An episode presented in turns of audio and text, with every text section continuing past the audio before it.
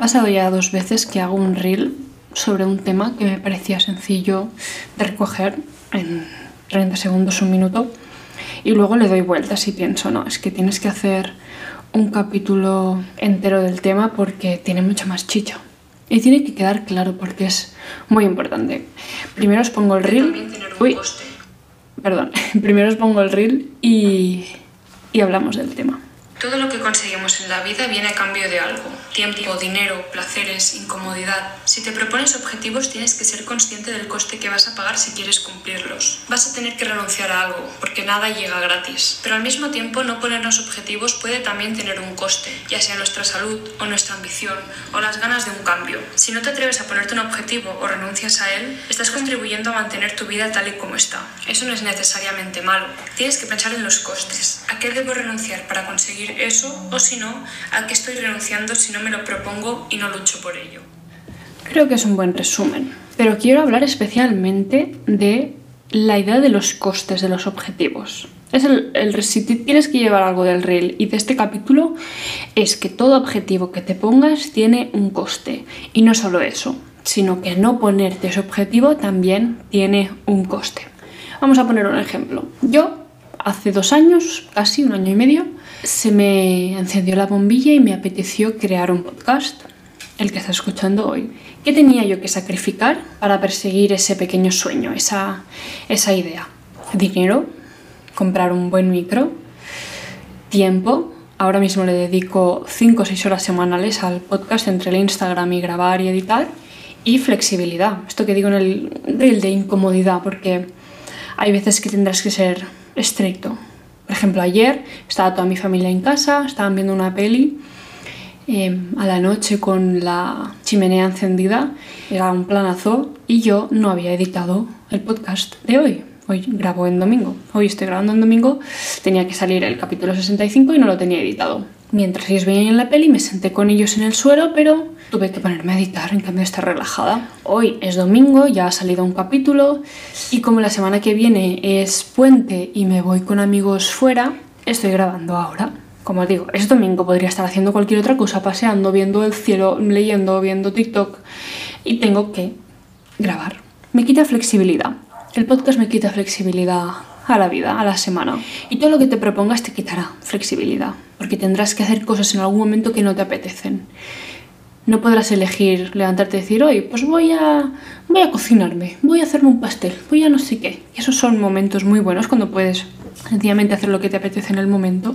Pero cuando tienes un objetivo, tienes que entender que a veces tendrás que reducir esos momentos o cambiar esos momentos por cosas que sabes que tienes que hacer para conseguir ese objetivo. Entonces, en general, como os digo, tendrás que invertir tiempo, invertir dinero y sacrificar un poco de flexibilidad a tus días. ¿Cuál habría sido el coste de no ponerme el objetivo de crear un podcast y hacerlo crecer? Pues cuando se me encendió la bombillita, tuve la idea, obviamente no lo hice al día siguiente, tardé meses en pensarlo y decidirlo bien. Hubo un momento en el que decidí que no lo iba a hacer y me pasó que cada vez que escuchaba podcasts me encantaba, como me parecía súper interesante el capítulo concreto que estaba escuchando, al instante después se me creaba como un pequeño rencor o como algún tipo de envidia extraña, porque como que se me quitó parte de la felicidad de escuchar podcasts. Era algo que me encantaba y es algo que me encanta. El podcast es de lejos el tipo de contenido que más disfruto de internet y se me y como que se me estropeó un poco porque sabía que quería hacer eso yo también y no tenía la valentía para empezarlo. Y entonces cada vez que escuchaba podcast no lo disfrutaba tanto. Ese era parte del coste de no ponerme objetivo, de, el objetivo de crear un podcast. Y luego recuerdo pensar, como criticarme un poco y con razón, como que se estropeó un pelín la relación conmigo misma porque sentía que me estaba ignorando, sentía que estaba ignorando mis deseos y mis sueños y que yo estaba pidiéndome algo y que yo al mismo tiempo me estaba ignorando, en plan, no, no, da igual, ya se te pasará. Pensé eso, ya se te pasará y me sentó mal. O sea, como que no me tomé en serio, no tomé en serio ese deseo. O incluso lo escondí detrás de la vergüenza de, guapo, me escucha la gente de mi clase, de la universidad o de gente del instituto y me da la vergüenza. Ya se te pasará, mejor, mejor lo dejo sin hacer y ya se te pasará el, el sueño. Y me enfadé conmigo misma y sentí que no me iba a dar las cosas que yo quería por a lo mejor lo que en otros o por vergüenza, por miedo. Y pensé, qué pereza ser esa persona. Yo no quiero ser esa persona. Y por unos meses, un mes, lo fui. Luego decidí ponérmelo, el, el objetivo, y crear el podcast. Pero antes de tomar esa decisión, no estuve perfecta, ¿sabéis? No, no disfruté del dinero que no me había gastado, no disfruté del tiempo libre que tenía, no disfruté tanto de la flexibilidad que tenía, porque no ponerme el objetivo también tenía un coste. Pensémoslo con hacer ejercicio y, moverte. También es un, es un, ejemplo muy típico que funciona muy bien. Para mantenerte en forma tendrás que seguramente no es necesario, pero seguramente gastar dinero, ya sea comprando ropa de deporte, zapatillas, una mensualidad para el gimnasio, una mensualidad para clases de pilates, de danza, de lo que quieras. Vas a tener que invertir tiempo, obviamente, y obviamente vas a tener que sacrificar flexibilidad y tirar de disciplina, porque habrá muchas veces que tendrás que hacer deporte o te habrás propuesto hacer deporte tantas veces a la semana y habrá un día que no te apetecerá. O que estará lloviendo y te dará tremenda pereza coger el coche e ir hasta allí. ¿Cuál es el coste de no ponerte el objetivo de ser una persona activa? Este es muy obvio, ¿no? La salud. Tu salud sufre. Ya hice un capítulo de la importancia de, del deporte, creo que es el 63. Déjame comprobarlo no, perdón, es el 61. Y hablamos de que el movimiento es una necesidad fisiológica, biológica y de cómo puede afectar a tu salud no moverte. Y otro coste de no ponerte el objetivo de ser una persona activa, también puede sufrir la relación contigo misma, como me pasó a mí un poco con el podcast. Al final tú quieres algo sientes que ese algo puede mejorar tu vida o lo, lo tienes muy claro que sabes que el deporte es algo sano y se recomienda y tú no te lo propones y no lo estás haciendo sabiendo que deberías y que es algo bueno para ti y que mejoraría la calidad de tu vida, mejoraría tu estado mental, tu estado físico, y no lo estás haciendo, puede ser que no tengas esa confianza en ti misma porque no seas capaz de darte algo que es esencial. Por tanto, todos los objetivos tienen un coste. Conseguir objetivos tiene un coste. No ponértelos también. Quiero también explicarte la relación entre el placer y el dolor. Es un equilibrio. Si te fijas, ponerte un objetivo implica dolor, entre comillas, y luego placer, Como tú eliges ir al gimnasio y después del gimnasio te sientes bien. O eliges ir al gimnasio para que en unos años tu estado físico sea mejor de lo que está hoy. Postergas, digamos, el placer. En cambio, si no te pones el objetivo, como que se invierte. Estás eligiendo hoy placer para que luego llegue el dolor. Eh, mala salud o peor relación contigo misma o no tener algo que querrías tener, que querrías haber empezado hace años. Va como en pack. Placer y dolor. Vas a pasar por los dos. Si vas a pasar necesariamente por los dos, te recomiendo ser capaz de elegir dolor en primer lugar. Es decir, vas a tener que experimentar dolor, ya sea antes o después. Entonces al final da igual, ¿no? Pero ¿qué prefieres? Elegir un placer ahora, a corto plazo, para que luego llegue un dolor que puede perjudicar tu salud, incluso dificultarte la vida, hacer sufrir a tus seres queridos y tener cero control sobre ese dolor, o elegir ahora mismo el dolor, como ir al gimnasio o perder flexibilidad en tus semanas, elegir ese dolor con conciencia, un dolor que no pone en peligro tu vida ni tu relación contigo misma, que no hace sufrir a tus seres queridos y luego que llegue un placer, un placer del que disfrutas tú y todos los demás porque tú estás en un estado muy positivo contigo misma y tu cuerpo y tu mente. La cantidad de placer que experimentas en la vida está directamente relacionada con la cantidad de dolor que experimentas. Es un equilibrio, va junto, placer y dolor. Yo te propongo que pospongas el placer para elegir hoy el dolor y adelantarlo. Sabes que vas a tener que sufrirlo.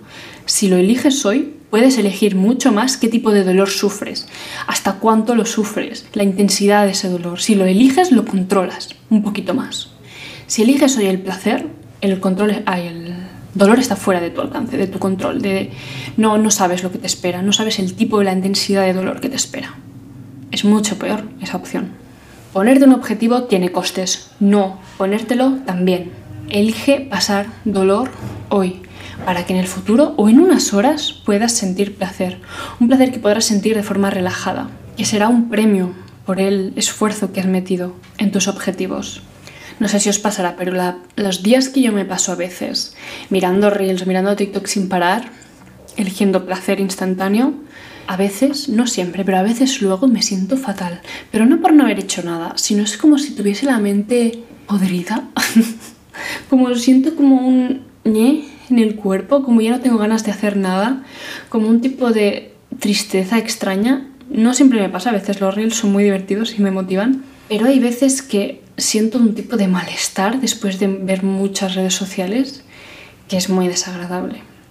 Y lo pienso, lo pienso, si hubieses elegido mm, dolor antes, un tipo de dolor concreto el que quisieses como trabajar en algo o incluso salir a caminar aunque no me apetezca o hacer deporte, no estarías sintiendo este dolor espontáneo que está totalmente fuera de tu alcance, totalmente fuera de tu capacidad de control. Has elegido un placer y recibes luego dolor. Pero te propongo que lo gires. Elige dolor y recibe luego placer.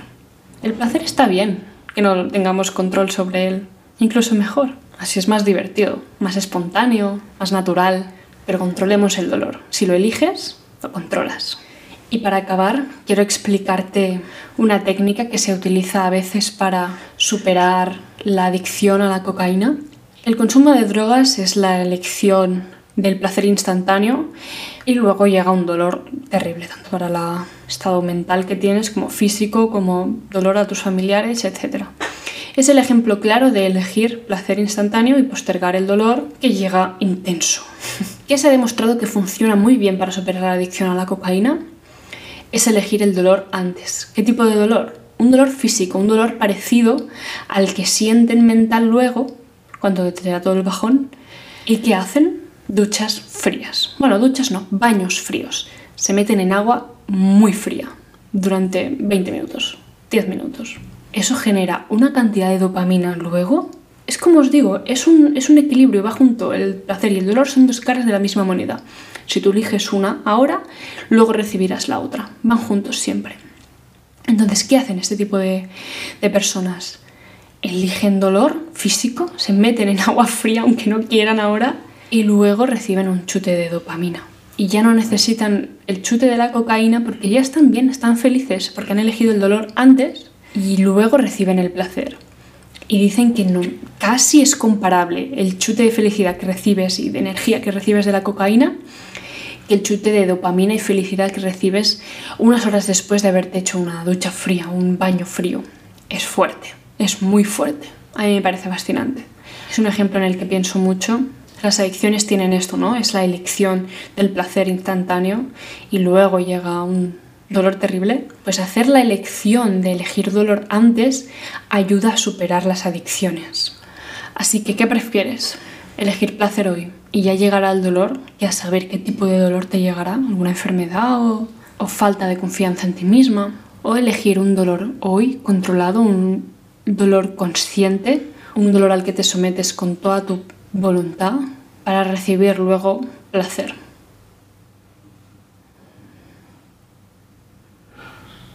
Solo os digo que la elección del dolor caracteriza a las personas que consiguen cosas, que consiguen sus objetivos, que son disciplinadas, que tienen éxito en la vida, que tienen una buena relación consigo mismas y que la elección del placer caracteriza a las personas con adicción, que tienen un estado mental y físico débil y que su vida va hacia peor.